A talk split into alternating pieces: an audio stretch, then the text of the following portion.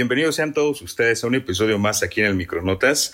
Yo soy César Cuapio, acompañado de mi gran amigo Juan José Hernández. Bienvenido, Inge. Muy buenas noches. El famoso Inge. El famoso Inge. Como todas las noches, tardes, madrugadas, mañanas, depende de qué parte del mundo nos escuchen. Nosotros seguimos apoyando, estimado César, a la gente fregona, la gente entusiasta de nuestra ciudad que es San Pedro Cholula. El día de hoy estamos con, esto así se va a titular, él es músico, mariachi, profesor de música y últimamente abogado, todo un tipazo, el licenciado, ya le puedo decir el licenciado Eligio Pérez, Eligio Tepos Pérez, perdón, de aquí de San Pedro, y pues vamos a platicar con él sobre su trayectoria de la que hemos dicho y primero me gustaría empezar un poquito con su trayectoria como músico. ¿Por qué fue músico? A lo mejor por tradición de aquí de Tepontla, donde casi todo el mundo toca un instrumento, pero después él cómo fue superándose, ¿no? Hasta ahora ya tener el título de abogado. Claro que sí. Bienvenido, abogado, profesor. Gracias, buenas noches. Estamos aquí para servirles. En todo lo que podamos servirles, estamos dispuestos a a contestar sus preguntas. Miren, a lo respecto a lo que decía aquí mi amigo ingeniero, la música primero para mí fue como, como el camino donde todo me, todo me aventaba ahí. Disculpen la, el término de aventar, pero así yo lo sentí siempre. Yo cuando, este, cuando era niño, yo pensaba estudiar una cosa, otra cosa, y soñaba en las ciencias, pero pues los recursos no fueron suficientes. Entonces al acabar la, al acabar la secundaria, yo la acabé de 14 años. Recuerdo que me tocó la última prepa de dos años en la UAM. Estaba muy contento porque yo había hecho cuentas que iba a terminar de 20 años y medio mi carrera. Aún más, más atrás, este, de niño, pues no, no, había los recursos que ahora había de tanta información. Sin embargo, me gustaba estudiar y yo era de los, de los niños que, que siempre enviaban a los concursos de conocimientos. Cuando en sexto año, si bien el último concurso, había, había un alumno mucho mejor que yo. Mucho me superaba, me superaba mucho en conocimientos, en agilidad, en todo yo era un niño noble y acepté. Y además la maestra me dio a comprender que pues era así. Pero surgió el problema que yo tenía 11 años, porque yo no terminé la primaria de 12 años, la terminé de 11. Y el que era mejor que yo tenía 16. Okay. Y al concurso, pues no se podía entrar de 16. Debía ser un niño de 12. Y ya cuando la maestra lo preparó muchos años, ahí al último me decidió enviarme a mí. ¿Y de qué fue el concurso? ¿De conocimientos? De, conocimientos generales. Conocimientos generales, sexto año. Sexto año, matemáticas, ciencias, lo que... Y ahí me manda a última hora, yo pues hasta espantado porque no había... Y me mandó con una maestra que me llevó, una maestra que ni conocía, que no era ni la de mi grupo, creo que era una principiante que pues todo el mundo mandaba y me fui a Huejoxingo, a la, una primaria de Huejoxingo. Y hicimos el examen, entonces a la hora de entregar los premios, pues nombraron al tercero, pues no estuve. Nombraron al segundo, pues mucho menos. Dije, pues al primero, pues ya ni me ilusión. Y cuando nombraron al primero, yo estuve en el primer lugar. O sea, tú no pensabas ser el primero y te nombraron como primer lugar. Primer lugar. Y este, incluso, y el premio fue que fuimos a la Ciudad de México a visitar al presidente. José López Portillo, ocho días estando hospedado ahí. ¿Ocho días estuvieron con José López Portillo? No, nada más de este Palacio Nacional fuimos una sola vez. Llegó y se paró atrás de nosotros, se tomó la foto y adiós. Eran los presidentes de aquel tiempo. Y más en aquella época, ¿no? Eran considerados unos reyes. Exactamente. El presidente de ahora, pues imagínense, tal vez nos hubiera estrechado la mano, pero ese es tiempo que estaba en su apogeo y su bonanza presidentes, pues. No, profesor Eligio, ya desde ahí empieza usted muy bien con su currículum, una foto al lado. Pues sea lo que sea, eran los tlatuanis de ese tiempo. Sí, No cualquiera tiene una foto al lado de José López Portillo, ¿no? Sí, me acuerdo que el gobernador Guillermo Jiménez, Jiménez Morales lo visitamos y nos regaló un pants. Bueno, que, que yo lo veía muy bonito, que pues, yo me di cuenta que no, no estaba tan bonito. Y 200 pesos, un sobre con 200 pesos, que para mí fue maravilloso, ¿no? Pero pues, Mm. digo, ahora para un gobernador regalar 200 pesos a un niño, pues, Es lo que trae AMLO en la bolsa. Bueno, y así, bueno, eso. Entonces estudié la secundaria. Yo no era músico, no era músico, ni siquiera pensaba ser músico. Mi papá era músico, pero sabíamos que él era el músico. Sí. Nosotros simplemente no éramos los músicos. Entonces, este, ahí en las artísticas que se tocaba la flautita, la Yamaha, Mm. me destaqué, me destaqué y este formamos ahí el, el coro, el grupo y este teníamos facilidad que este que hicimos un cuarteto barroco y fuimos a concursar. Ese concurso nos llevó, bueno, primero nos llevó a otro y a otro y el final fue aquí en el, en el Vine, en el Vine y pues iban a escuelas muy buenas, con maestros de, de música, maestros de coro. ¿Tú estudiaste aquí en San Pedro en el centro escolar? o- No, no, yo estudié la primaria en Tepontla. Ok. Y, y lo que ahora yo me causa admiración es que la escuela de Tepontla pudo mandar a un, a un niño a la Ciudad de México, un niño de 11 años, cuando Sí. estaba eh, aquí el colegio americano, cuando estaba el Cisneros, cuando estaba esa escuela. Había colegios más fifís, ¿no? Sí, sí. En de teoría, todo, ¿no? De todo, y Claro. un niño así con, pues que en información, pues algo debió de pasar, ¿no?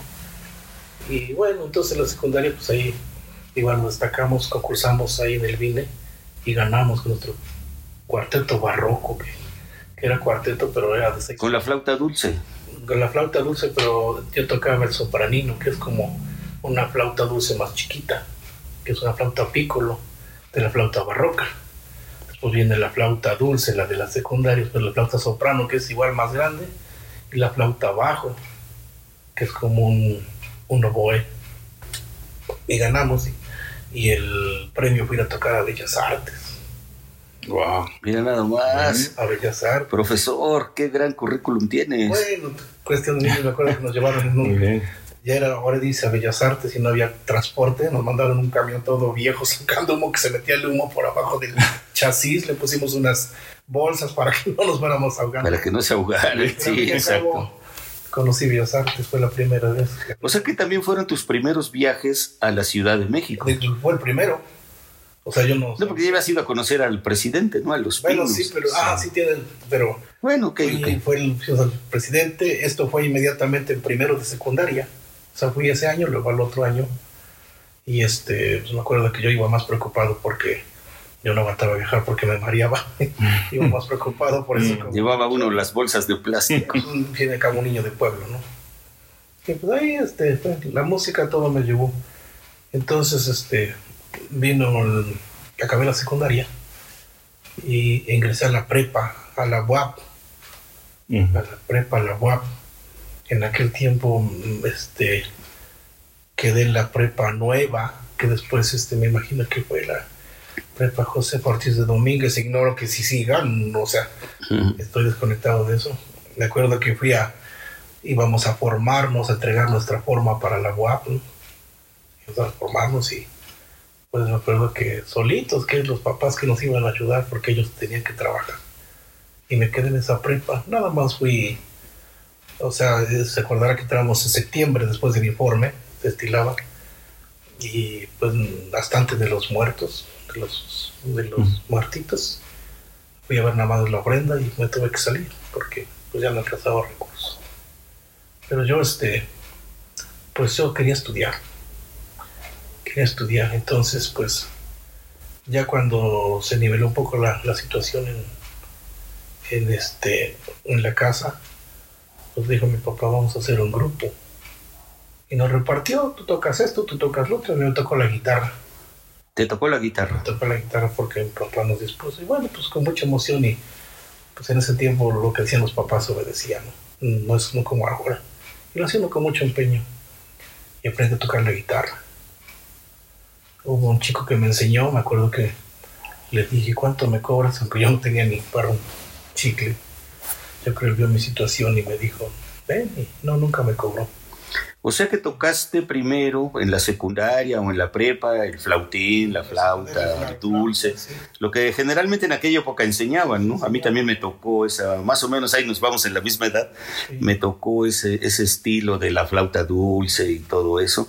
Y ya después por cuestión de tradición de la gente de aquí de Tepontla. Aquí Tepontla es un lugar, para que lo sepa todo el mundo, donde hay, donde hay mucha gente que se dedica a la música. O sea, pululan los grupos, los mariachis, los sonideros. Tepontla es el lugar por excelencia para los músicos de San Pedro Cholula. Sí, así es. Bueno, eso fue, se nos cuenta manera de anécdota, ¿no? No tanto de, de trayectoria, sino, pues, era un niño era un niño. Igual yo este, salí de la secundaria de 14 años. Y pues ahí nos dijo, papá, vamos a hacer el grupo y pues nos dedicamos a, comprar los instrumentos. Este, en ese tiempo pues a base de los tabiques. Hacíamos tabiques y, y pues buscamos maestros que nos enseñaran. Pero también pues no había recursos o sea, tu papá tampoco fue músico de tradición, porque muchas veces el papá es el que les va enseñando a los hijos. Mi papá fue músico, él era músico, pero tocaba, él siempre tocó la batería, un instrumento de percusión, no, o sea, un, un instrumento este, melódico. Él muy bueno en su, en su instrumento, pero este, pues él aunque quisiera a veces explicarnos ciertas cosas, pues no podía. Y entonces buscamos a maestros que nos apoyaron en un momento, pero pues también el recurso no era mucho. Y así nos hicimos músicos. Entonces, tu primer grupo musical que fue tocar este cumbia. Eh, tocamos. En aquella época, Rigo Tobar, Chicoche, ¿qué tocaban?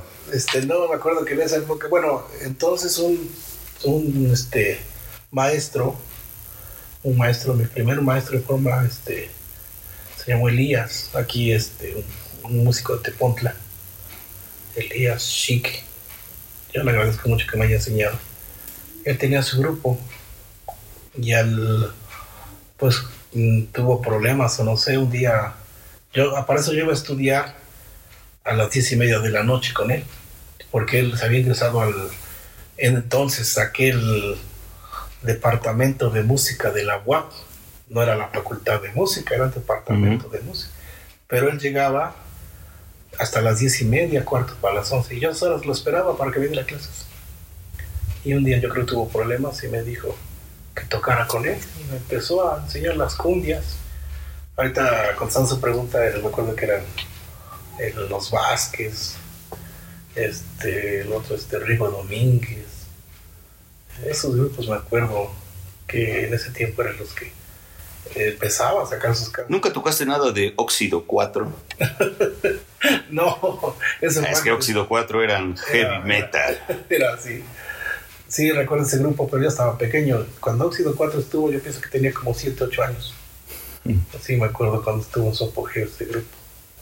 Oiga, entonces usted siempre, por, por, lo visto, siempre fue, le gustó el estudio, fue disciplinado. Porque para ir a las 10 de la 10 y media de la noche esperar, y, o sea, tenía un, un porqué y, una, la, y la disciplina iba adelante, ¿no? Pues más que nada por ayudar a mi familia. También. por, y al fin y al cabo yo quería estudiar. Eso. Y así hicimos la, la, música, así hicimos la música y empezamos, empecé a tocar con ese grupo. Con ese grupo empecé a tocar. ¿Cómo se llamaba ese grupo? Ese grupo tiene tantos años. No, la verdad ya ni, ya ni recuerdo cómo. Ok. ¿Cómo se llama? Pero me acuerdo que este, el problema fue este, que pues yo quería este, que me dieran algo para, pues para un refresco, un dulce. Y al no haber, pues yo me sentía pues desmotivado. Pero entonces, este, un día que me ve otro grupo, que me llama, y él sí me empezó a dar algo de dinero, y pues no lo pensé. Y así, así. Pero pues todos decían, no le den mucha confianza, que no abarque mucho porque él va a ser su grupo y un día nos va a dejar. Ahí llevaba, eh, perdón, ahí llevaba la guitarra ya, ya, eh, o ya otro instrumento. No, la guitarra. Lo poco que yo sabía de guitarra, que era, que era muy poquito, porque sí me las veía muy difíciles porque pues ellos exigían, ¿no? Que se tocara bien, alternábamos con grupos que llevaban guitarristas buenos y pues yo siendo un niño de 14, 15 años y mucho estudio, pero pues a base del, de una forma empírica, pues empezamos a, a querer competir con lo que con lo que me pedían más que nada. Ahora fíjate, César, que dentro de los años que llevo conociendo al profesor, ahora abogado, este, conozco un poquito más su trayectoria y yo quisiera saber por qué es profesor de música, o sea, eh, ¿cuál fue su primera o cuál fue tu primera carrera? ¿Tú qué querías hacer? Pero después incluso estuviste en el conservatorio, ¿no? Sí. Bueno, para no irse tan no, hacer tan largo esto, este, yo quise un día le planteé a mi papá estudiar, seguir estudiando. Obviamente, este, este, la- estaba la prepa, seguir la prepa. Y aquí como en mi casa quedaba el CETI 67, pues yo dije, me meto ahí con las condiciones que puso mi papá, ¿no? Y, o sea, echarle ganas al estudio, echarle ganas al trabajo a los ladrillos. Pero para ese tiempo, me acuerdo que en aquel tiempo se, los tabiques se cocían con chapopote, con petróleo. Entonces, en tercer año, mi papá se dedicó a eso. Y yo le iba a ayudar en las tardes. Cuando llegaba de la escuela, le iba a ayudar. Me enseñó cómo se sostenía el combustible y, y el fuego. Y lo sostenía un poco dos horas mientras él dormía, porque ese trabajo es de 24 horas continuas. Entonces le ayudaba seis horas, dos, tres periodos de dos horas, y a la noche me iba a dejar a mi casa. Y pues así, entonces yo le propuse estudiar y, y este, me metí a estudiar al, al CETIS, al CETIS, este, pero ya entré ya de 18 años, ya no era el niño, no más, como de 19 años ya entré. Obviamente mis intereses ya habían cambiado. Pero, o sea, tu, tu primera carrera, ¿no recuerdas cuál era? Mi, Por- mi Ajá. primera carrera fue técnico, porque estaban de, de moda, En el CETIS. es técnico en contabilidad, Mm, pero ah, porque había otras como instrumentos de control que eran nada más técnicos, pero no tenían la posibilidad de seguir estudiando y yo de alguna manera yo quería como dejar esa puertita abierta para seguir estudiando. Y yo dije, es, como era de moda, quise trabajar como técnico, pero pues no, no. No, yo, O sea, la contabilidad no se te dio. Pues no, no, y yo tuve compañeros que, que eran técnicos y les fue muy bien, ¿eh? O sea, les fue muy bien, se fueron para Monterrey, se fueron para... Pero pues a mí no, no fue mi suerte. Entonces acabé mi bachillerato ah, también con muchos problemas porque pues había que hacer ladrillos, había que trabajar para los instrumentos, había todo. Y, pues en esa edad, pues no, no tiene uno tan claro el trabajo, quiere uno divertirse. Bueno, como le estaba contando en el bachillerato, el problema que pues me sentía muy ocupado, había clases los sábados y lógicamente como ya trabajaba en la música, pues yo faltaba todos los sábados y me los vi muy mal, el bachillerato lo terminé ya a duras penas, este, hablando con los profes y echándole ganas. En el último año, cuando pasé al, quinto semestre, pues lo acabé muy mal. Entonces, este, no reprobé, pero lo acabé muy mal. Entonces, en esas vacaciones tomé cursos de matemáticas sobre todo, y venía el cálculo diferencial integral. Entonces, había una chica que no sabía que era una chica. Cuando yo me entrevisté, daba clases y me metí. Pues eso me ayudó, pero cuando regresé a la escuela, pues ya, ya sabía cálculo diferencial integral al lado de mis compañeros y pues ya, ya después de terminaron muy mal, pues empecé muy bien el último. Y así acabé, pero de, de nuevo vino la situación económica porque estábamos haciendo lo, lo de la música y quería el 100% de atención y ya no pude ingresar. a- hasta- bueno, ingresé a la universidad. Como había llevado el técnico en contabilidad, me metí a contaduría pública. Hice mi examen del agua, lo pasé, pero pues no, no se podía. Eh, o sea, de antemano estaba todo muy saturado y lo que último, lo que último tenía atención pues, era la escuela. Luego había un poquito de, los recursos, necesitó otra vez, el económico, y pues mejor decidí pues, volver a, a dejarlo. Para poner un poquito en contexto, César, eh, lo que es la vida del profesor, sí. él habla de la Benemérita Universidad Autónoma de Puebla, la famosa BUAP. Él habla del CETIS, un bachillerato aquí en San Pedro, donde seguramente mucha gente de San Pedro en los años 70, 80 pasó por esas carreras.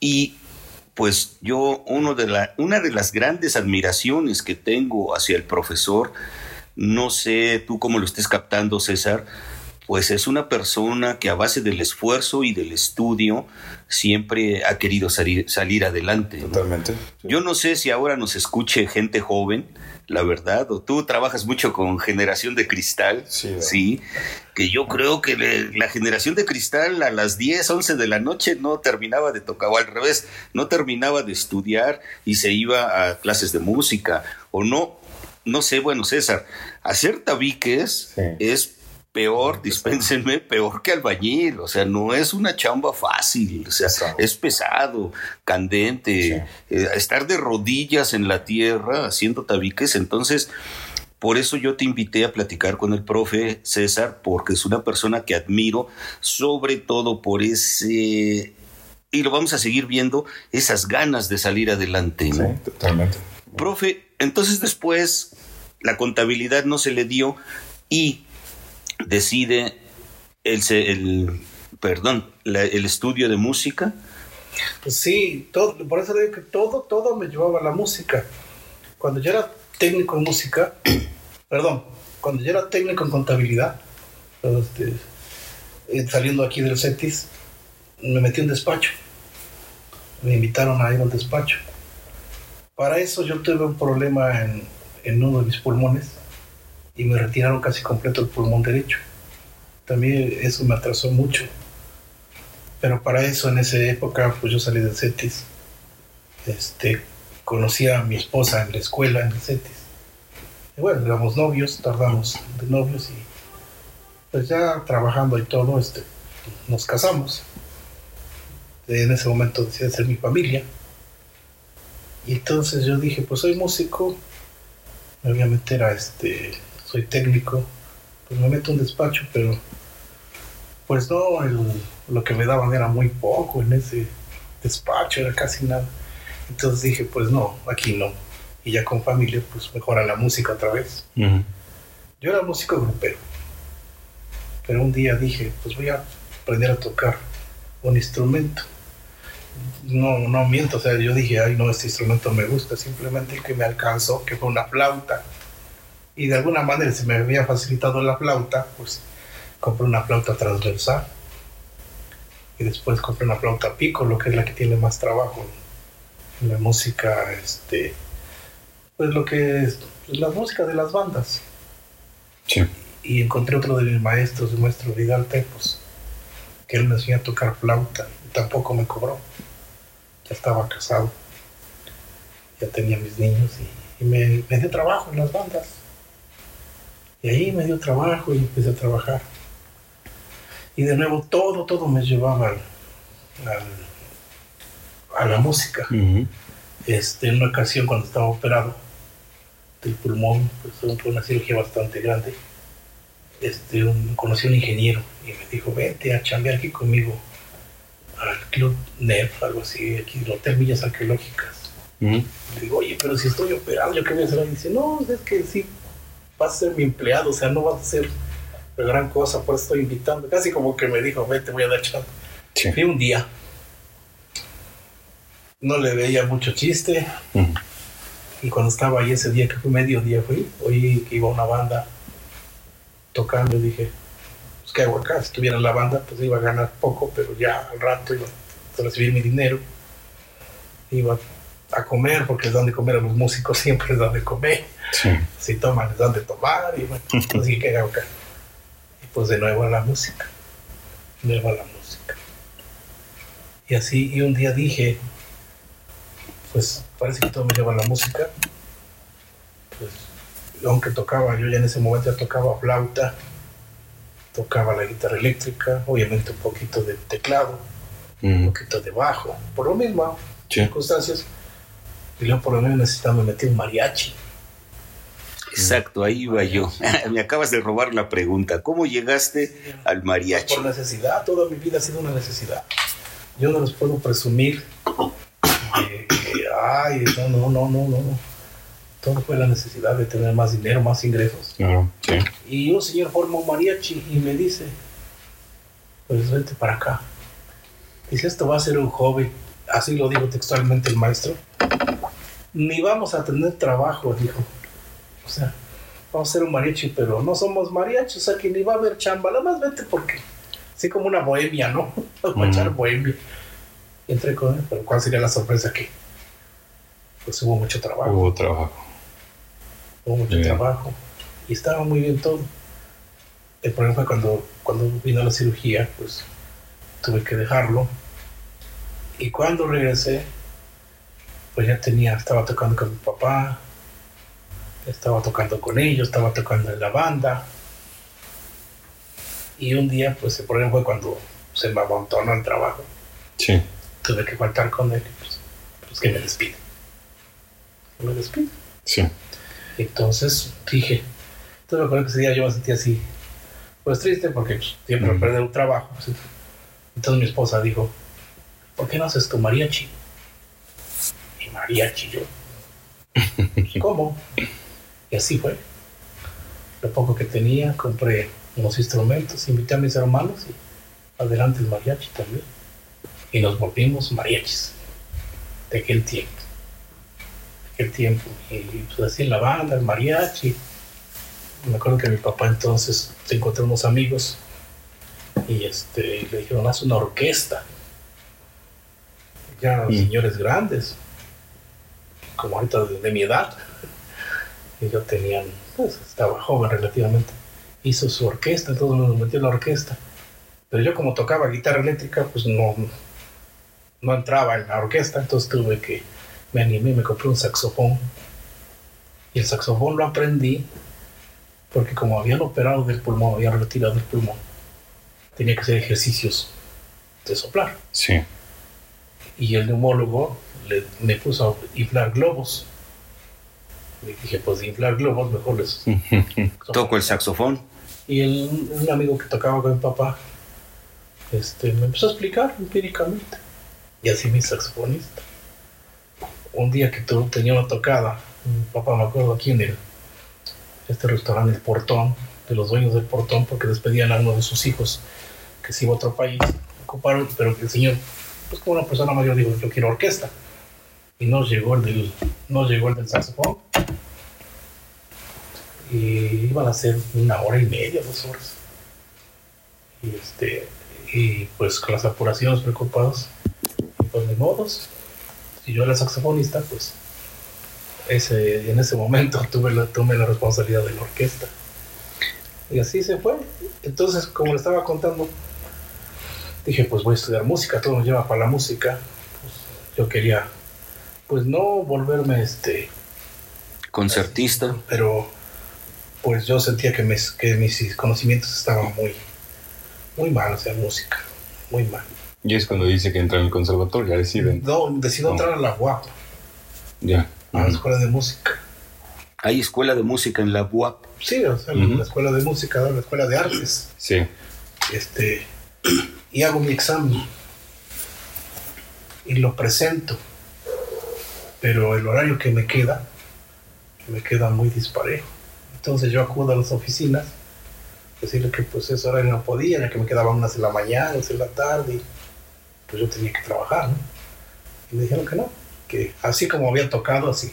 Tal vez en el tercer, cuarto semestre, si iba de, bien, de buenas calificaciones, me podían tener consideración. Pues no acudí. Simplemente no acudí. No me daba tiempo. No me daba tiempo. Y ya con los pocos, este, con los pocos conocimientos que tenía en música, me metía yo a los talleres de música, a un taller de música de la UAP, a un taller de música de Casa de Cultura, a un taller.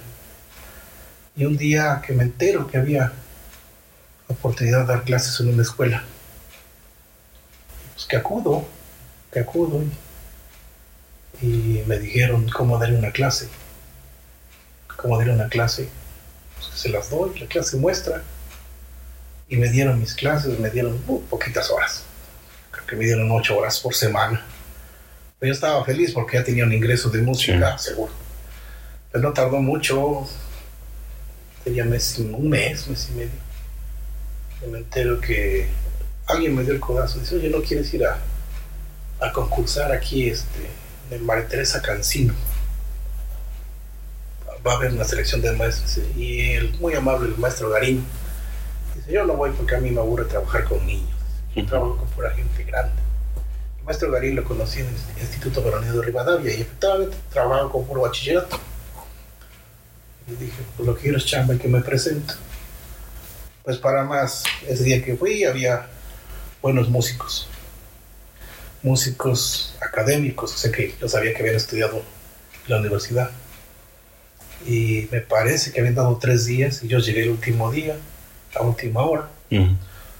Pues yo dije, no, pues cuando vi que me saludaron los compañeros, dije, no, pues estos muchachos están preparados, señores, pues yo no voy a quedar. Pero ya estaba ahí y me recibió igual la clase maestra. Y me acuerdo que la monjita, la madre Lupita, me dijo, pues no tendrá un currículum, no tendrá un programa, lo que más me interesa es el programa. ¿sí? Y llevaba uno, que de hecho para la secundaria donde estaba trabajando, que se lo muestro. Dice, ¿lo podrá hacer por semana? Pues sí. Y este, me parece muy interesante su programa. Me acuerdo que pues ahí estaban hablando entre ellas y me dice, ¿tiene mucha prisa? Le digo, no, espérenos un momento. Estaba en la oficina y salen y había no sé cuántos maestros muy buenos, había profesores muy buenos y, y les dijo, este, pues bien maestros, ya dejaron su teléfono en ese tiempo, ¿no? Este, pues ahí les hablamos, ¿no? El clásico. Sí, Y yo dije, no, pues entonces yo me van a pasar la puerta y se sí, me van a sí, sí, no se imagina tantas. Y cuando me dice la ¿en serio no le da prisa? No, pues este día lo, para eso vine. Y este me dice, porque usted se va a quedar. Entonces ahorita le vamos a hacer su horario. Su horario. Y este, entonces, pues pusimos horario y me presenté al otro día. ¿Cuánto iba a ganar?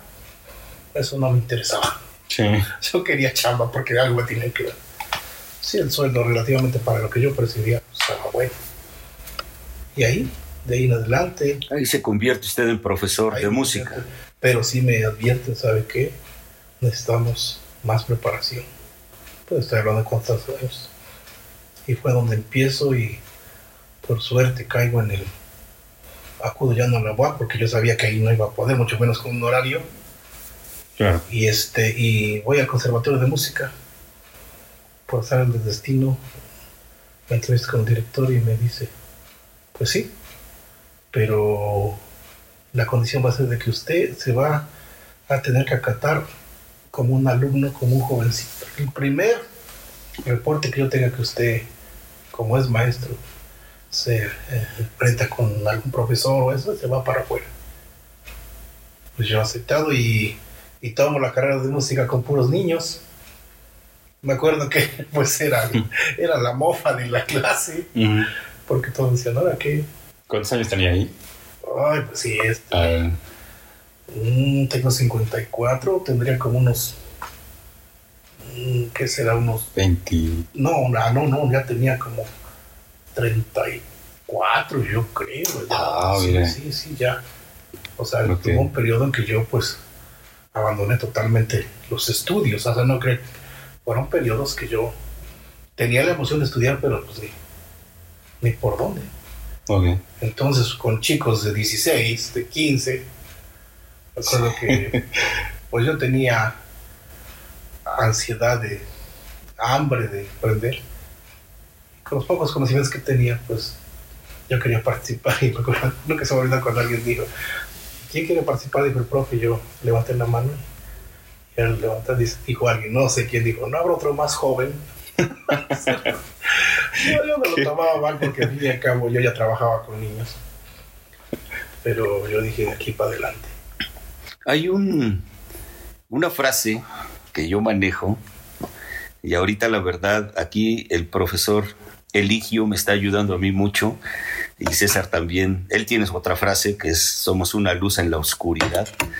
Y yo digo, somos una gota de agua en el aguacero de la vida. Y, y si vamos analizando eh, la vida del profesor, ha, ha fluido como esa gota de agua, ese río que se va para un lado, que se va Claro. para otro, siempre buscando la superación personal, el estar mejor. Bueno, creo que eso es un tópico de todos los mexicanos, el estar mejor económicamente para la familia. Y entonces él llega a los 34, a más de 30 años, estudia la carrera de música, algún instrumento en especial, y después sigue usted como profesor ya de música, ¿no? Sí, yo incluso yo entro a la escuela de música por el afán de obtener papeles, digámoslo así. Sí. Entonces yo entro con esa emoción, pero me doy cuenta que, que literalmente yo para la música no tengo talento. ¿Cómo crees? Yo no tengo talento para la música. Soy un papa, piedra, como quieran. Porque no toca usted bajo nota, sí toca Sí, no, nota. claro, pues, me titulé como pianista. ¿O es usted muy humilde? y este, no, no, también les puede voy a decir ser. ¿Por qué? Porque yo decía, no, pues me dedico a esto, voy a poder, pero llego ahí y me doy cuenta que para toda la técnica que lleva en el conservatorio, la técnica por ese conservatorio, Sí, pues está muy difícil. sí. Muy sí, sí. O sea, se oye igual, pero los dedos no van bien. No, no importa, está, está equivocado. No son los dedos correctos, ¿no? No es el fraseo correcto. Y pues por lo mismo y por el trabajo, pues me he hecho bastantes años en el conservatorio. O sea, no terminó usted eh, en, en el tiempo que, que se da un No, pues, en, sí pianista. la, en sí la carrera de música, o sea, de que entra de niño son cuatro años de inicial, Ujú. tres años de técnico y cinco años de licenciatura. O sea, Toda una carrera. No es como cualquier, Pero termina siendo usted un Bach, un 12 Beethoven. ¿no? ni tanto. ¿eh? Hay, hay gente que alcanza el nivel a muy temprano, pero el conservatorio no es un programa, ahí se lleva al alumno en su capacidad. O sea, hay gente que está estudiando, digamos, el inicial y está tocando cosas muy, muy avanzadas. Y cuando él pasa a su preparatorio, como si sigue el mismo maestro o cambia con otro maestro, toca más avanzado. Y yo lo que quería eran papeles. Entonces yo decido entrar al conservatorio como violinista. Oh. Y como tenía el afán, ya me había independizado y quería hacer el, el, el mariachi con mis hijos, me dice, papá estudia violín. Y yo dije, pues violín. Como le decía, yo dije, que me dura el violín. Yo soy músico. Entro y me doy cuenta que soy una papa. La técnica, al sostener el violín, el arco, y de ahí no pasaba. No pasaba. O sea, en el conservatorio puedes acabar toda tu licenciatura en las materias y estar en primer año de instrumento. Eso lo vimos con Javier Solís, ¿no? Sí. Que tienes que terminar dominando un instrumento.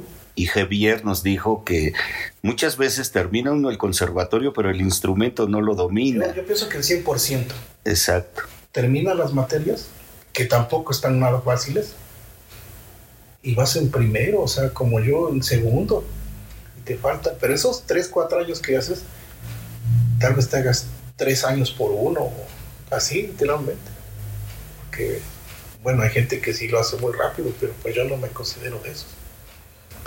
Entonces, pues así, y aquí en la escuela, pues ya teniendo un nivel, ellos ven el nivel y pues ya no ponen pretexto. Pues yo les agradezco a las escuelas que, es decir, no siempre, pero me daban para la colegiatura, digo, para la inscripción, porque había un programa de apoyo a maestros y, y luego que uno en la escuela del bachillerato donde trabajé y secundaria, el dueño era músico empírico, pues cuando veía que tocaba, pues se quedaba maravilla, asombrado. ¿Cómo le entiendes a semejante partitura? Wow. porque él tocaba con el que tenía con el órgano fácil, toca fácil Mm. y con el ritmo ponía, pues como tenía recursos económicos, se compraba teclados avanzados. Y, pues, pero Sí. así, viendo las partituras, pues él. Y vio el resultado cuando, cuando de repente ser maestro de artística. Hice mi primer, este, mi primer orquesta de violines. Mis pianistas, pero ya por más sencilla que fuera la partitura, ya era una partitura académica mis guitarras, todo. Y dimos el primer concierto, pues fue el, fue el boom. Fue el boom. Wow. O sea, simplemente no lo podían creer. Y me adueñé, me afiancé de su confianza. Nunca abusé, pero sí me sentí, me daba mis privilegios. Ya había cambiado la situación. El primer concierto que dimos fue aquí en el Hotel Real de Naturales. Señor Jiménez Fabián, ¿no? no De los no. Jiménez. Discúlpeme si no.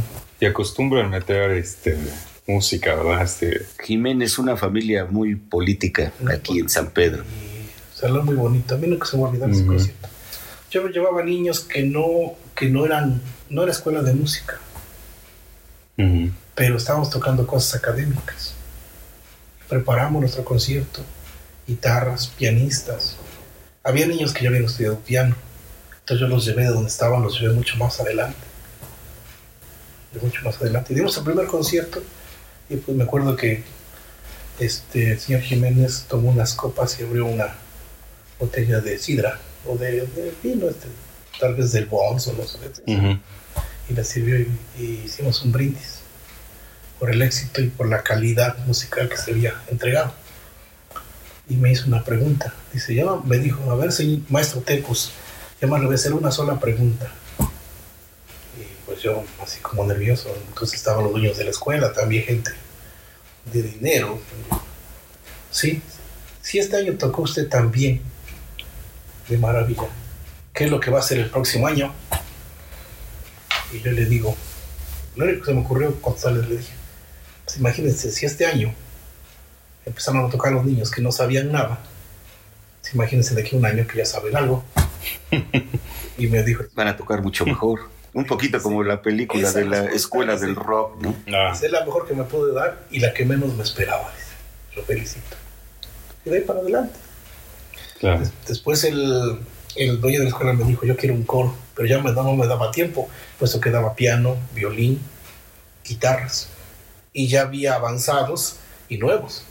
Total, ya me estaba dando un día de guitarra, porque lo compensaba dándole la clase. Pero en un momento mi clase se convirtió en un salón donde había violinistas, guitarristas y pianistas. Wow. Ya no era la clase de que de la flautita, Toda una sinfónica, ¿no? y todos los niños a lo que iban. Oigan, profesor, entonces, ¿cuántos años son de estudiar música en el conservatorio? ¿Aproximadamente 10, 12 años?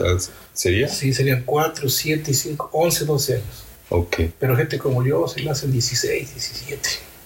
Por los tiempos, las diferentes actividades más, Sí, ¿no? En familia, tenía yo- también. O sea, ¿No? cuando... O sea que era usted dinosaurio del conservatorio, ¿no? Sí, y por lo tanto llegué a tener privilegios. Todo el mundo me conocía, todo el mundo me saludaba. En el conservatorio, cuando tienes tiempos libres, pues está muy difícil conseguir un salón para estudiar, mucho Ujú. menos con un piano. Sí. Y pues ya se, se me facilitaba mucho. Todo el mundo me... A ver, es que estuviera muy ocupado, pero los conserjes, que son los que tienen el dominio ahí, Mm.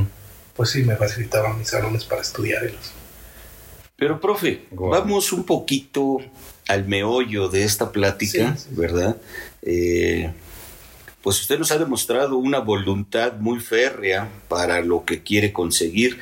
Y, y yo lo que, mi pregunta que le, quier- que le quiero plantear en este momento es, ¿todavía había en usted algo, una chispa, algo diferente? Porque a lo mejor ya era usted músico, ya tenía su mariachi, ya le iba bien en los conciertos o fiestas populares.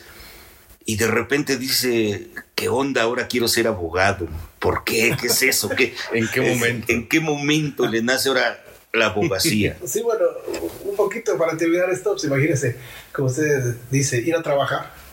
Entonces había días que llegaba yo a las 5 a las 6 de la mañana y siete y media de la mañana tenía que estar en la escuela. Oh, sí. Claro que pues estaba un poco joven, pues aguantaba, pero ahora yo creo que ya no lo hago. Pues todo esto viene. Mis hijos, este, los meto al conservatorio de música, chiquitos. Chiquitos, porque yo dije, Ah, pues, que, no, que no les pase lo que me pasó, o sea, que Mm, sean sí. músicos, pues bueno, ¿no? Yo Desde decía, niños. Pues soy su carrera, pero la música, pues es lo que hacemos. Yo siempre les decía, si tuviera vacas, pues las vacas, si tuviera Ah, un horno, pero pues aquí mi casa está tan pequeña que no cabe un horno. Y así, si tuviera terreno, pues no los tengo tampoco, si apenas compré mi casita, o hice mi casita. Y dije, Sí. pues la música. Y ellos entraron al conservatorio de música también, muy chiquitos. Muy chiquitos, muy chiquitos. Incluso tuve la suerte de que en unas materias llegamos a ser compañeros. Los tres, en una materia Bueno. llegamos a ser compañeros los tres. Los tres, sus dos hijos y usted, compañeros de clases. Ellos estaban en la universidad y yo. Oiga, profe, ¿y el bullying no los buleaban? Me imagino no, no, que sí, porque ¿no? ya, ya cuando. Bueno, pues ella estaba grandote, le ponían la No, torre a los ya demás. uno a, a un nivel más alto, ya son gente que pues desde niños nos conocían, Sí, sí, sí. que, que hemos estado en el conservatorio, pues no, eso no existía. Ya, eh, ya Qué bueno que no era- existiera era bullying. Totalmente normal porque ya éramos músicos que debíamos cuántos años en el conservatorio. Bueno, entonces de ahí pues termino, me acuerdo de que el día que terminé, invité aquí a los de la escuela al, concierto, me acuerdo que ese día fue bonito porque me dijeron no venga a trabajar, descanse, estudie, relájese. Ese día yo soy muy creyente en religión católica, soy muy fiel creyente de la más la de la Virgen de la Merced. Cuando trabajé en el cancino le agarré mucho, mucho este, amor a la Virgen de la Merced. Y ese día me desperté, estudié. Yo dije, ya no voy a estudiar. Este, me fui a. Yo de por sí quería hacer eso cuando me recibí y darle gracias a la Virgen y regresarme ya al concierto. Y sí, ese día, cuando terminé, di mi concierto, llegaron mis amistades, mis hijos estaban empezando a trabajar. Ujú. Entonces me dijeron, no, pues no vamos a poder ir a tu concierto. Pero cuál sería la sorpresa que llegaron, así me lo hicieron como que llegaron al concierto, mi esposa llegó, todos. Y agradecí a mi maestro, mi maestro de piano fue ah, el último maestro con el que acabé fue el maestro Cuauhtémoc Abut, que es el rector del Conservatorio de Música. Oye, en estos días. En estos días actualmente Ok. sigue siendo. Y él me daba clase ahí en su oficina. Y nunca, él es un hombre muy ocupado y yo siempre que llegué me atendió. Al menos que llegara y estaba en una junta, pues me decía mañana. Pero siempre. Ah, Yo recuerdo que mi cariño le dije, respeto como profesor y cariño. Y él, me acuerdo que el día de mi concierto le dije, para el mejor de los pianistas, que, porque es el mejor de los pianistas que yo conozco, pero todavía mejor que pianista, mejor persona ujú. Se le dediqué y él pues me agradeció. Y así adelante hasta que terminé. Entonces mis hijos empiezan a trabajar. Y me acuerdo que una tarde, ni me pregunte cuántos años, porque soy malo para las fechas. Este, a mi hijo le empieza a ir bien, a hacer su trabajo, bueno, relativamente bien, muy emocionados. Y me, ellos me dicen, papá, yo trabajo acá, mi hijo también, yo voy a trabajar. Eh, mi hijo este, me dice, voy a entrar a una planta armadora de partes de, de coche, me van a pagar tanto. Y, ay, pues qué bien, hijo. No era mucho, pero ya era diferente. Mi hijo dice, yo voy a trabajar en la, aquí en la Secretaría de Finanzas. Ujú. Estaban muy contentos. Y yo les digo, ah, yo me hubiera gustado estudiar otra carrera. O sea, yo Ah. soy músico y le agradezco a Dios la vida y estoy, pero me quedé siempre con las ganas de otra carrera. Y me dice mi hijo, ¿y cómo qué quería estudiar? Ay, pues no sé, Ujú. no sé, pero sentirme así con una carrera diferente. Somos una gota de agua en el aguacero de la vida. Y me dicen, pues estudia. Me dijo, no me acuerdo, estaba mi esposa y mis dos hijos, estudia. Y digo, Ay, hijo, a mi edad, un anciano. Ay, no, no, no. Imagínate, digo, cuántos siglos tiene que salir del bachillerato. ¿De dónde voy a pasar un examen de admisión? Y ya. No, me, entonces me dice mi hijo, un día dice, papá, dice este, ya te inscribí, ya te prescribí, vas a presentar tu examen de admisión. Y yo le digo, ay, hijo, no creo que le dije, ¿cuánto te costó? No sé cuánto le dije. Si mal no recuerdo, si me dan 700, no sé cuánto, pero le dije, te los voy a pagar. Pero, pues porque lo voy a reprobar, hijo. lo voy a reprobar. Y dice, no. Y que lo presento. Mm. Examen. Me acuerdo que intenté, faltaban como 15 días para el examen. Intenté agarrar, creo que agarré yo mis libros como dos veces. Pero este y el otro no pude más que leer cuántas páginas. Y güey. Presento el examen, que lo presento, que voy. Y este. Pues ya, lo hice, vi unas preguntas. No, nunca puedo decir si me pareció difícil o fácil. Creo que ni percibí eso porque pues, estaba muy preocupado. Pero, Le voy a decir una cosa. Eh, esto se parece mucho. Yo también alguna vez me metí a estudiar leyes y mi amigo y compadre y juez ahora, Eliseo Edson, de allá del Estado de México, se, se ha de, de recordar. Son anécdotas similares, también sin estudiar, me consiguieron la entrada al examen y logré entrar a la universidad. Casi estoy seguro que después de ese examen, usted quedó dentro de los primeros lugares de los que ingresan a la escuela, a la universidad como abogado, ¿no? pues, Bueno, porque a mí sí me pasó así, quedé en el grupo A, que Sí, se supone que son los más altos. Entonces yo lo dije así, dije, bueno. Y este, les digo, yo como no manejo mucho las redes sociales y los, los este, ¿cómo se llama? Los Gmail y eso, pues ellos me crearon mi email, pero pues yo le dije a ustedes, porque ustedes están a eso, ¿no? Y yo, para que prenda la computadora y lo consulte. Y un día que me habla amigo de su trabajo, dice, papá, te aceptaron en la universidad. Pero para eso, en el plan que, que yo escogí, que pues, era semipresencial, no recuerdo que había este pedagogía, psicología, administración de Mm. empresas. Así que no, no recuerdo todo así. Y derecho, dije, no. Dice, como cuál te late ese día que, que me dije, yo así como sabía que me iba a pasar el examen, no, No, pues como derecho, o sea, no crea que yo dije, ay, me voy a dedicar al derecho, Ah. porque siento. O sea, No, usted no, presenta no. el examen y dice, si me dan chance, ya veo, ya una vez dentro de la universidad, a ver qué, qué se me antoja, ¿no? No, yo yo es que así rápidamente dije, pues como psicólogo no me veo, o sea, no tengo el perfil así, yo pensé, pedagogo. Pues, Se le hubiera antojado ingeniería metalúrgica, Pues sí, pero no había, o sea, yo como, como les digo, ingeniería química. si en ese momento hubiera habido otro menú, o sea, si fuera, pues hubiera escogido medicina, pero obviamente esas carreras no hay, ni ingeniería química, había así, no sé, como de humanidades, ¿no? Ujú. Se nombra así, creo que Sí. no me acuerdo que es humanidades. Pues se cojo derecho. ¿no? Y empiezo a estudiar derecho. Empiezo, empiezo a estudiar derecho. Y me preocupo porque pues, yo sabía de música, de pedagogía, por Sí. tantos años, tantos cursos, tantos consejos técnicos. ¿Cuántos años dio clase de música? De música, de verdad, como unos 27. 27 años de clases de música. Uf, Sí, y Ok. sigo dando las clases de música. ok. Sigo dando las clases. Este, entonces, mm, en un momento me empiezo a preocupar porque digo, pues como que esto no le agarro. El derecho positivo, la clasificación del derecho, el derecho objetivo, y no dije, pues con tantos derechos, quién sabe. Y un resto de rollo, ¿no? Sí, y todo, y yo, pues yo para mí todos eran iguales, los empecé a ver iguales, y, pero en fin, y empezamos a subir las tareas, y empezamos a hacer los exámenes, y empezamos y así. Yo no comentaba a nadie que estaba estudiando derecho porque me daba este, me iba a dar vergüenza si no lo acababa, y, y, si así le digo que a veces he recibido burlas.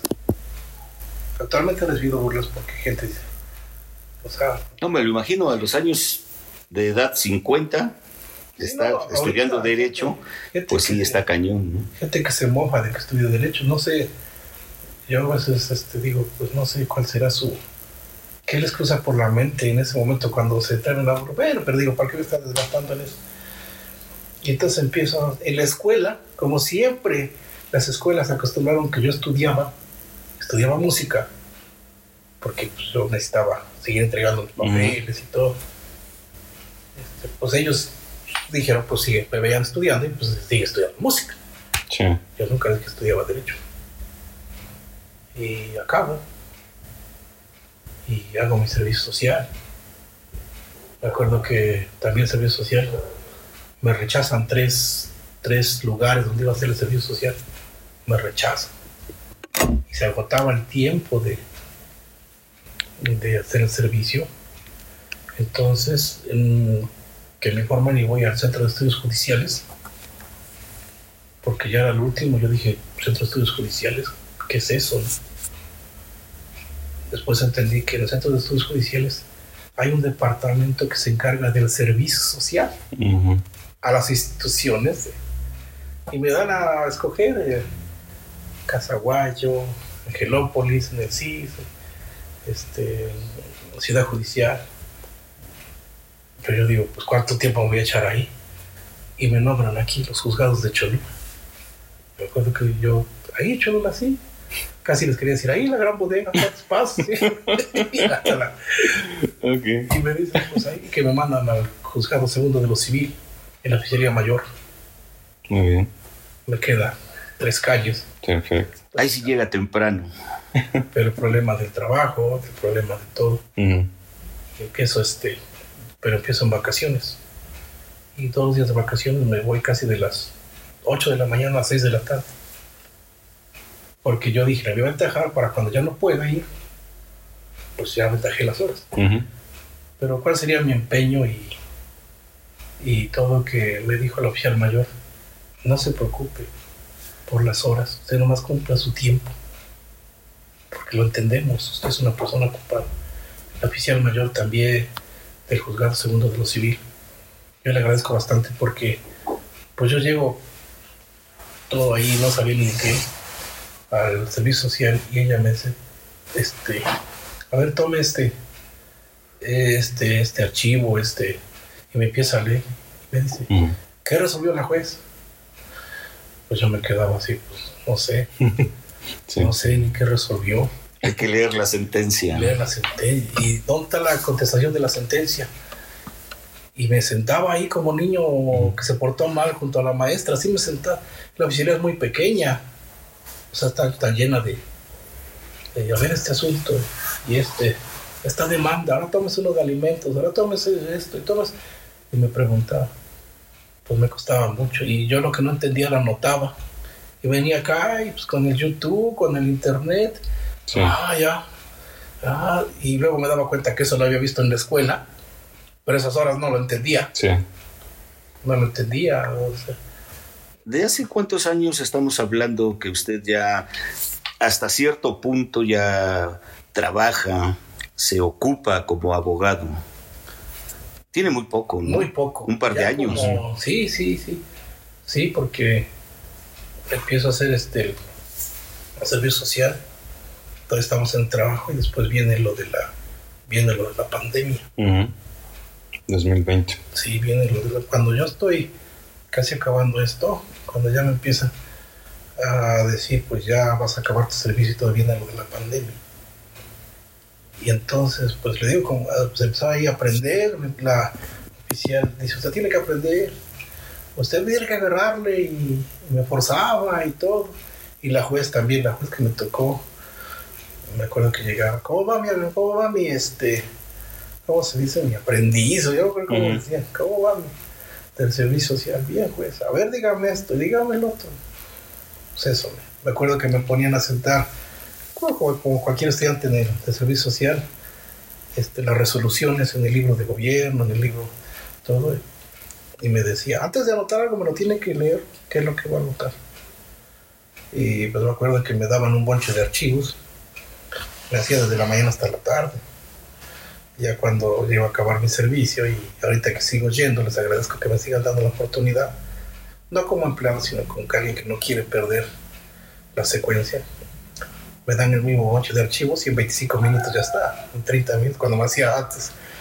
Antes se tardaba dos días. Sí, sí. Recuerdo el día que perdí un archivo. Tuve que mover toda la oficialía. Ahorita me eché tres días. Perdí el archivo. Al final lo encontraron. No me dijeron cómo. Yo supuse siempre que me lo cargaron a mí, pero yo no lo había perdido. Pero sí fue bastante desgastante, estresante perder un archivo. Sí. Aquí está tocando usted un punto bien importante. Yo ahora, pues ya de mi carrera estoy retirado y también hubo un momento en que siempre hay ciertos niveles, ¿no? ¿A qué me refiero?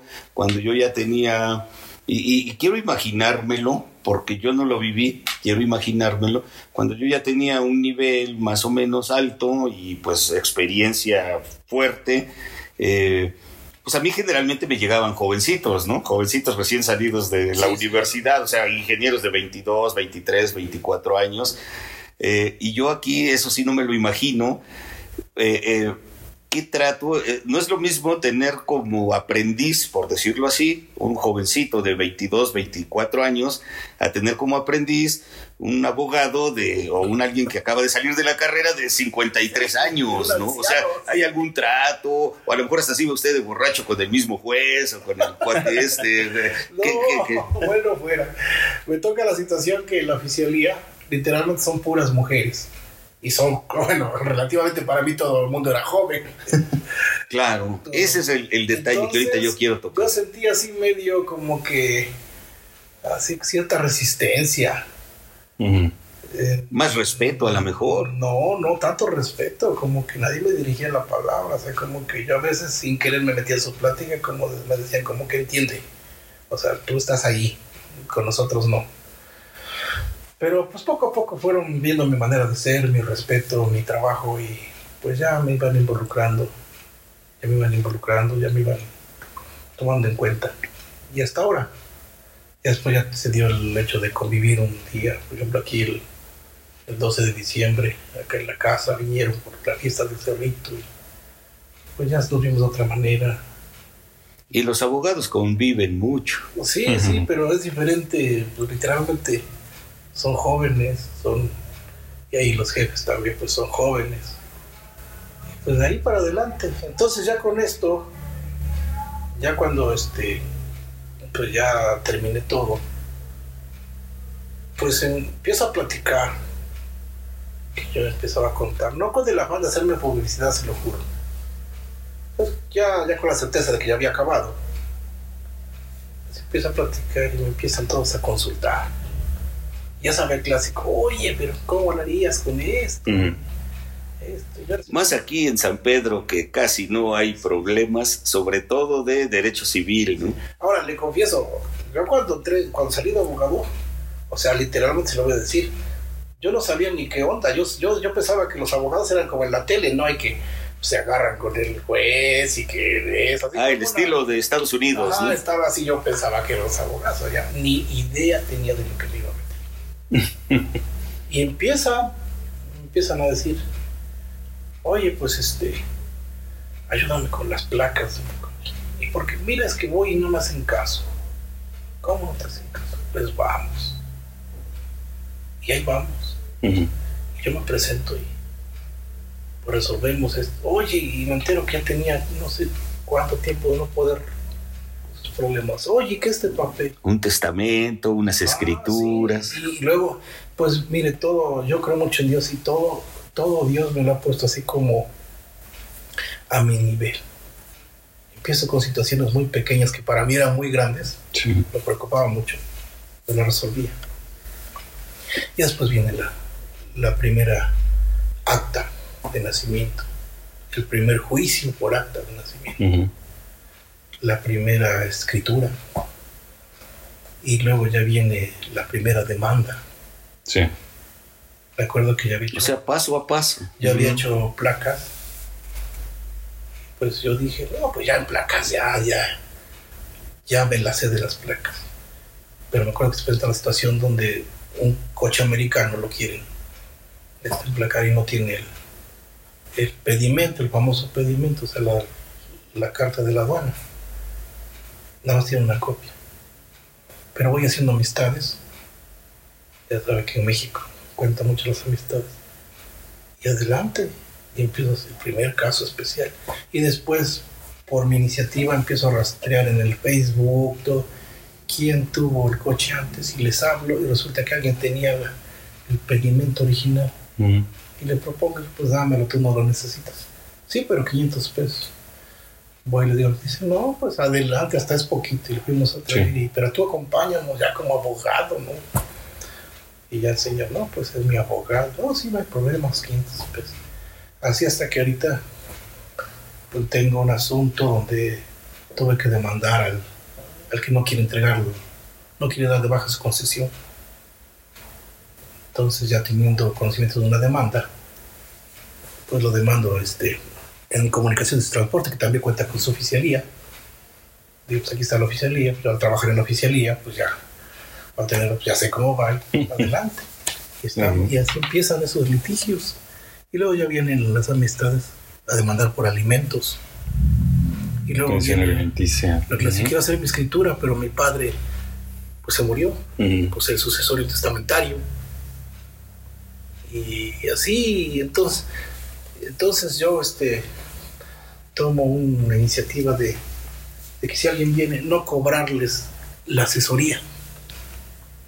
No cobrarles. Y así sean tres, cuatro veces que vengan. Toda consulta causa honorarios, Sí, ¿no? Pero, pero pues yo Mm. tomo eso y viene gente que dice, es que ya me explicaste, pero ya le expliqué a mis hermanos Y no pues, le les- captan. Les hice más pelotas, mira, Mm. no sé, pues véngase todos. Y luego es que ya nos explicaste, pero ahora esto, pues véngase tres, cuatro veces. Hay personas que se han ido sin, me entero que ya le dieron el caso a, un, a otro abogado y que aquí se vinieron a informar cómo hacer, bueno, pues ese, ahí estamos en el libre albedrío de todo esto. Y, pero gente que viene y, y me acuerdo que una anécdota también, este, un señor me viene a ver porque tiene un problema con unos vecinos de Tepontla. Este, y los, entonces, pues a donde quiera los llevamos a, a donde tú gustes. Y este, dice, pues vamos a hacer la más grande aquí en la presidencia de Tepontla. Bueno, pues vamos ahí. Y vamos, me presenta como abogado y llega mi contraparte y me ve, pero yo lejos de pelear, de insultar, trato de conciliar. Y llegamos a un término. Bueno, señores, me dan mi, mis honorarios, no les, no les cobré mucho. Y todos contentos. A los cuantos días, esas personas que fueron mi contraparte tocan mi puerta. Y los veo, que son ellos. Dije, pues, ¿de qué se trata? Me vienen Los convenció y ahora venían a contratarlo a usted. Exactamente. Segurísimo. Yo sí me espanté, dije, me vienen a reclamar, ¿no? No, es que nos gustó cómo trabajó. Y le trabajo a los de, a los de las placas, le trabajo a los de los... Y vienen más, y vienen más. Y yo les sigo con eso. Muchas personas, ¿cuánto te debo? Le digo, no. Si echamos en marcha esto, ya. Pero si no, no te cobro la... Y llevo esa... Esa manera, o cómo se podría decir, este... Esos principios de no Esa forma de pensar, esa filosofía, esa sencillez en su Y carácter. trato ¿no? de no, de no, este, pues de no, este, aprovecharme de la gente. Mi esposa sobre todo dice, no trates a la gente, no te aproveches, porque tenemos nuestros hijos. No les vaya a ir mal, les vaya, pues ellos andan trabajando también. Y créeme que todos mis clientes hasta ahorita, todos, todos los que he tenido, todos están muy contentos. Qué bueno tener esos valores, Sí. eh, llevar eh, ese, ese Y valores muy perdidos. ¿eh? Sí, bastante. Ahorita te digo por qué. Claro. Me encuentro situaciones, por ejemplo, ahorita tengo un asunto donde unos señores que igual que yo hacen ladrillos, este, tienen su caso de su, que, pues, su, su terreno, se los vendieron, no les di esa escritura. Ya el que se los vendió ya murió. Entonces, este, la, la abogada que ven les pide 40 mil pesos, no les arregla nada, les pide otros 15 mil, no les arregla nada. Y ahorita cuando vieron a ver, porque dice que la abogada les dijo, si quieren que se resuelva su situación, deme 200 mil pesos. No, Digo, ¿cómo es posible? Les digo. Y por azar el destino me encontré, les digo, no, pues no es así. Vienen, platicamos y pues están muy contentos, porque, principalmente porque pues no les va a salir caro y van a ver solución.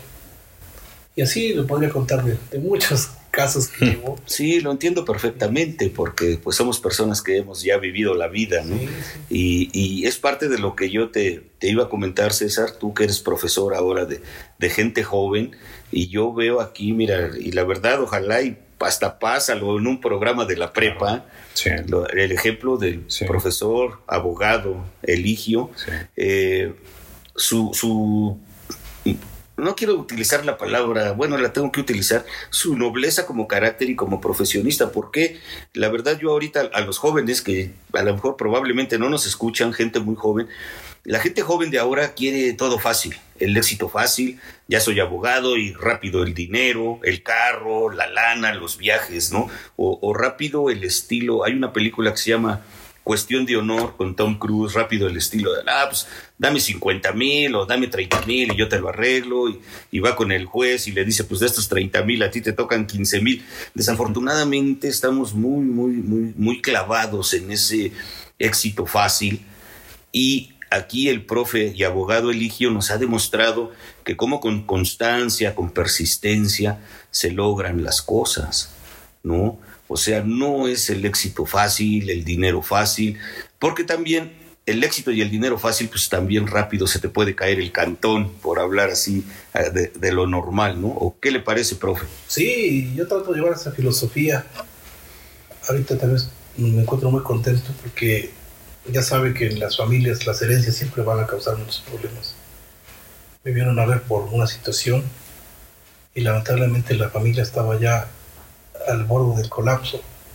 Ya son gente adulta de 40, 50 años, con sus papás, o sea, era una situación totalmente, pues, este, muy dura. Entro yo como abogado para hacer las escrituras y pues se necesita hablar con todos, porque pues, al fin unos son los herederos y otros son los que van a heredar. Y empiezo a hablar. Y yo no entré con ese afán, pero logro, logro conciliar a la familia él no le agradece literalmente. Le agradece literalmente que yo pude conseguir a la familia, reunirla, cosa que no se había podido sin que terminara una cosa muy mal. Y digo, hasta esa satisfacción me da de que pues este pues se puede hacer esas funciones, ¿no? De conciliador, me lo agradece mucho. Fuera de mis honorarios, ellos me agradecen todavía más. Eso. Y yo lo que llevo de, filosofía, ¿no? Y, soñar tal vez ya no lo, tal vez ya no lo logre hacer. Pero me he dado cuenta que mi vida la empiezo así, soñando. Y ahorita que mis hijos se volvieron profesionistas y que yo trabajo y son independientes.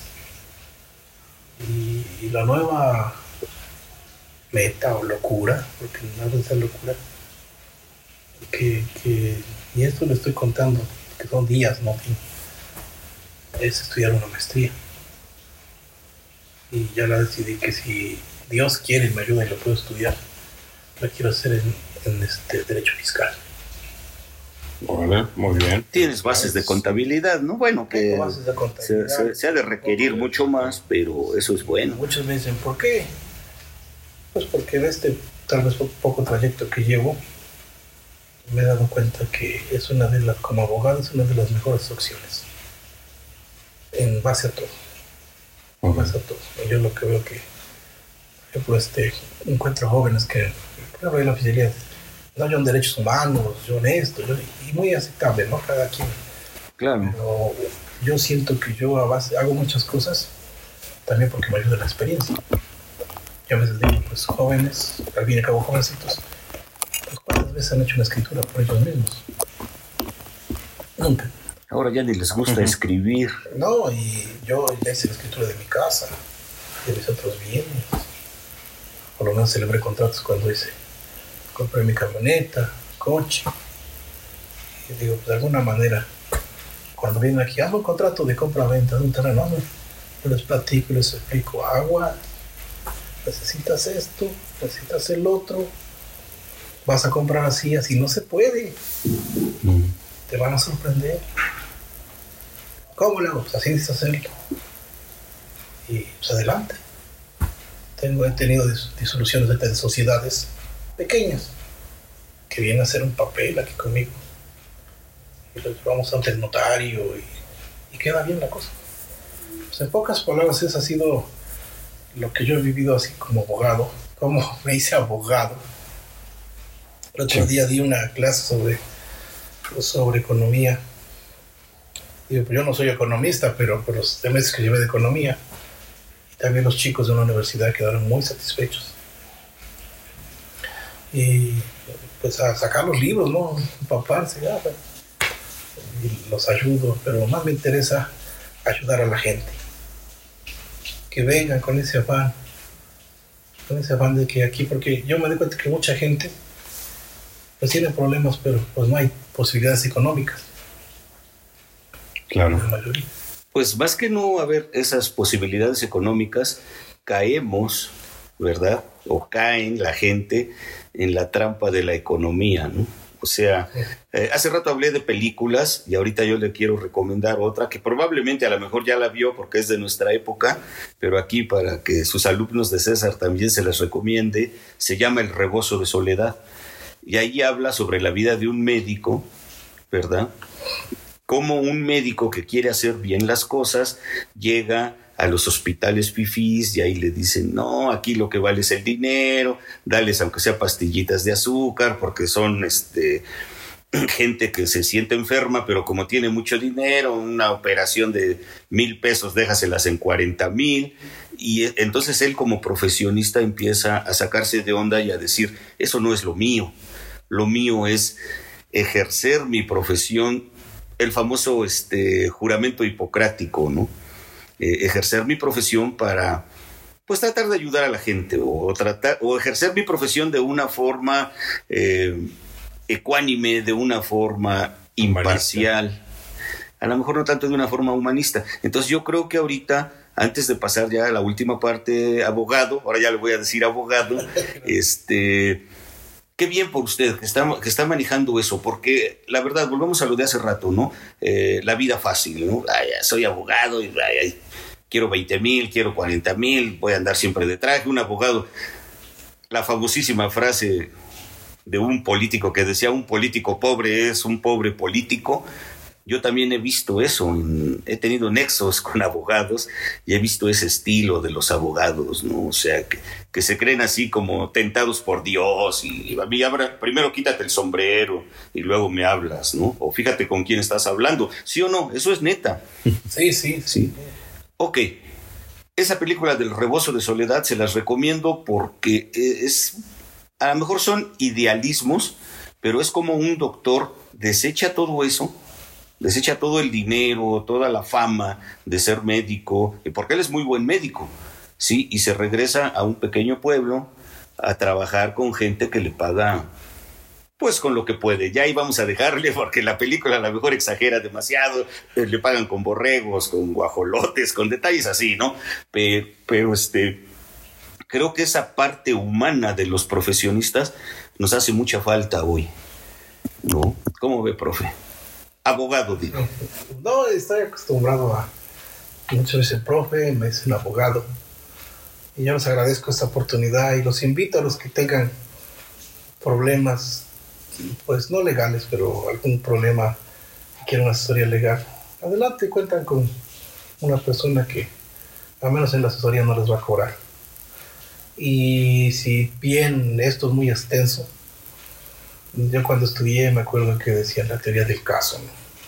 Eso me quedó esa, materia, por la parte que vimos la teoría del caso. Es cierto, no puedes ir a, a aventarte a un caso o a un litigio si no, si no te preparas, por más fácil que esté.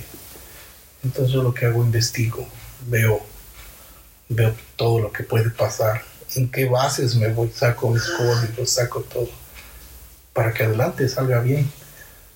Este, una persona que me dice, ah, entonces no sabes, no, no es eso, sino que, como, o sea, yo tengo que ver, tal vez yo, este, viendo que es muy extenso todo esto, sí lo mejor preparado, y lo mejor preparado para, para, para obtener el mejor beneficio para el cliente, independientemente que el cliente nos agradezca o no, hay que hacerlo bien, Es ser un profesional, ¿sí? ¿no?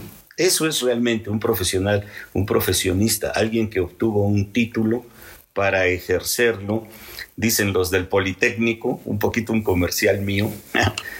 que alguna vez lo tiré a la basura, la técnica al servicio de la patria, no necesariamente la técnica al servicio de la patria, pero en fin, eh, ya nos estamos cayendo en otro lado.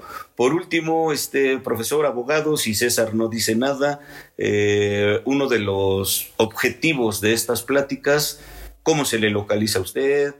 cuál es su especialidad, su número de celular, su Instagram, su Facebook, para pues que también que vean que es usted un abogado muy profesional y que le caigan casos, ¿no? Sí, pues mi teléfono es el 2222 0777 52. 2222 0777 52. El, mi correo este, es este jurídico inmobiliario notarial, este, Gmail. Gmail. Arroba Gmail. Arroba, Gmail. Jurídico inmobiliario notarial. Pero, pues todos me escriben a artepos.1804 arroba gmail.com, es el que más, como lo he utilizado siempre, tepos.1804 arroba gmail.com o una llamadita o un WhatsApp igual y adelante los, puedo ayudar que me den esa oportunidad de ayudarlos. Estar en la mejor disposición de ayudarlos. César. Pues muchísimas gracias abogado por este espacio maestro eh, ya nos pasamos un poquito y, le agradezco mucho el espacio yo me fui encantado de cómo iba usted mencionando su etapa de, de, inicio de la música, me iba yo haciendo, imaginando cómo desde niño, ¿no? Me pareció muy interesante cómo entra a los 34 años en música y, y, llevando perseverancia, ¿no? Hasta terminar ahorita la carrera eh, en, leyes. Entonces me fui imaginando su serie. ¿eh? Ya no hay tiempo como tal. En, en otra ocasión, si nos gusta mostrar eh, para las nuevas generaciones, los que quieren ingresar al conservatorio, los que quieren ingresar a lo mejor también a hablar de, de, leyes, pero me interesaría primero la parte uno que, que, es, eh, o que usted empezó como músico, escucharlo, escucharlo tocar, en este caso el piano, u otro instrumento que usted desee. Sí, sí, cuando, cuando guste. Pues, abogado maestro, muchísimas gracias. Eh, Inge, Gracias también por estar aquí. Gracias por invitarme y conocer a, al abogado, esta gran persona que indudablemente se le nota eh, la parte ética del deber ser. Gracias. El, decir, oye, vente, yo te asesoro, no te luego, luego te voy a cobrar y voy a hacer lo, clásico de, estar robando, ¿no? Y, y, aprovecharse de los demás. Eso habla muy bien de usted y verá que su trabajo lo va a recomendar día con día. Gracias, pues estamos para servirles. No, ha todo un placer y la verdad para mí todas estas pláticas yo las busco a veces con un gran interés humano, porque esa es parte del Micronotas. Escúchenos en High Micronotas, Spotify, Facebook, Instagram, Amazon. Y bueno, César es el, el técnico en esto, él maneja más eso. Ahí estamos en Spotify. Y pues mi agradecimiento y mi reconocimiento como un gran profesor, músico, abogado y personaje. Gracias. Exactamente. Pues podcaster, muchas gracias por, también por el espacio, por habernos escuchado. Nos escuchamos lo más pronto posible. Buenas noches, días cuando lo escuches. Hasta pronto. Sunshine when she's gone. It's not warm when she's away. Ain't no sunshine when she's gone. She's always gone too long. Anytime she goes away. Wonder this time where she's gone. Wonder if she's gonna stay. Ain't no sunshine when she's gone. This house just ain't no home anytime she goes away. I know, I know, I know, I know, I know, I know, I know, I know, I know, I know, I know, I know, I know, I know, I know, I know, I know. And I leave the young thing alone, but ain't no sunshine when she's gone. Only darkness every day. Ain't no sunshine when she's gone. She's always gone too long. Anytime she goes away.